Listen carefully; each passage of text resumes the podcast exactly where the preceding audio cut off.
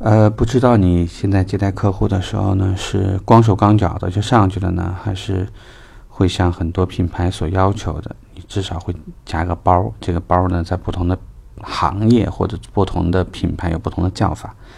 呃，在保险里面呢，叫这个叫展业包或者展业夹。那我们很多地方呢叫工具包或者工具夹，不管叫什么。那你包里有什么呢？这有可能会有几张这个之前给客户测算过的报价表，呃，可能稀烂稀烂的，呃，有些呢，如果是有一些这个对自己关注啊要求比较高的，这个包呢里面至少会放几支笔，也会放一点什么，呃，各种报价单呐或者测算表什么的。在这里说呢，有几样东西最好包里要有，如果没有，我很建议你去做一下。第一。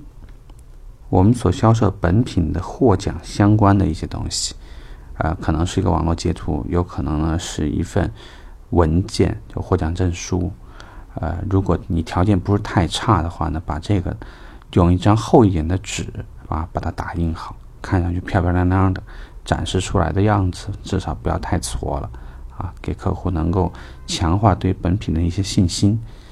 呃，因为有很多产品获得过，比如说二零一七年年度车啊，或者说沃德十佳发动机啊，这个入选型号或者这个车呢，在一定是权威媒体啊，来源一定要清晰的。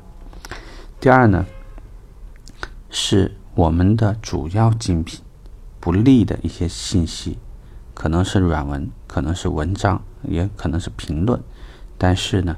它的来源一定要清晰，你不可以只是某一个论坛水军灌的些信息，这个相反可能会让你东西呢显得不那么客观公正。第三，核心竞品产品的对比参数，就是说你明知道某一个产品是你这个产品的最重要的核心竞品，那你就应该把它的对比的那张表打印出来。我再次重复一下，可能的情况下用一张好一点的纸。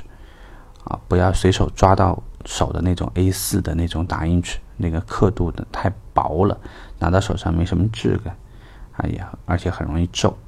其实呢，如果说咱们在一家做标书的店呢，做一张这个东西不要多少钱，啊，可以用数码打印什么的。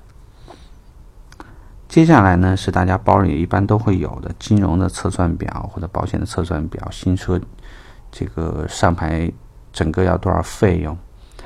然后我也建议呢，大家在这个夹子里呢，会放所有你售后主要业务的报价表。这个会涉及到什么？当客户问你，我们这车的话保养多少费用？啊，做一个，比如说六万公里、一万公里保养，主要是什么项目？多少费用？这个呢，我都希望你能报出来。如果这样呢，一方面显得你很专业，另外一方面客户所知道的、所需要知道的东西。除非你希望刚好借这个机会留下客户电话，否则呢，能马上报出来，客户对于你的信心会强很多。那最后呢，还有一些东西呢，就是上牌或者其他业务的一些告知书，这些内容呢是拿出来可能随时能够给客户带走的。比如，如果客户要办理中行的按揭，中行按揭的所需要客户准备的东西有没有一张表？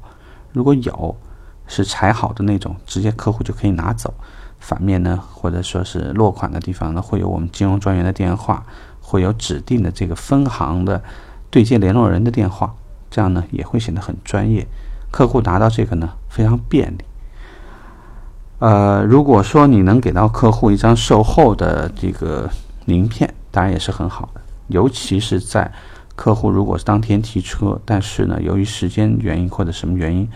并没有拿到这个售后的服务电话，因为这里呢，你需要给客户更多的协助或者帮助的一些东西，所以呢，这个也是一个很重要的一个东西。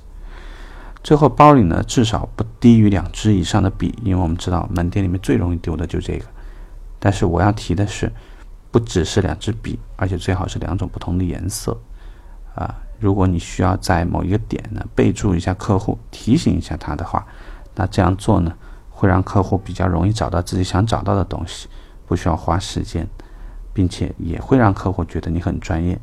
至于说要不要在你的名片上涂一些颜色，或者用荧光笔去去指定一些东西，至少不要做一些让你感觉这个标准不太好的东西。所以不要在你的名片上乱画啊。至于说其他标识的地方，是不是用一些荧光笔呃去标注一下，这个我觉得倒没有什么大问题，方便客户为主。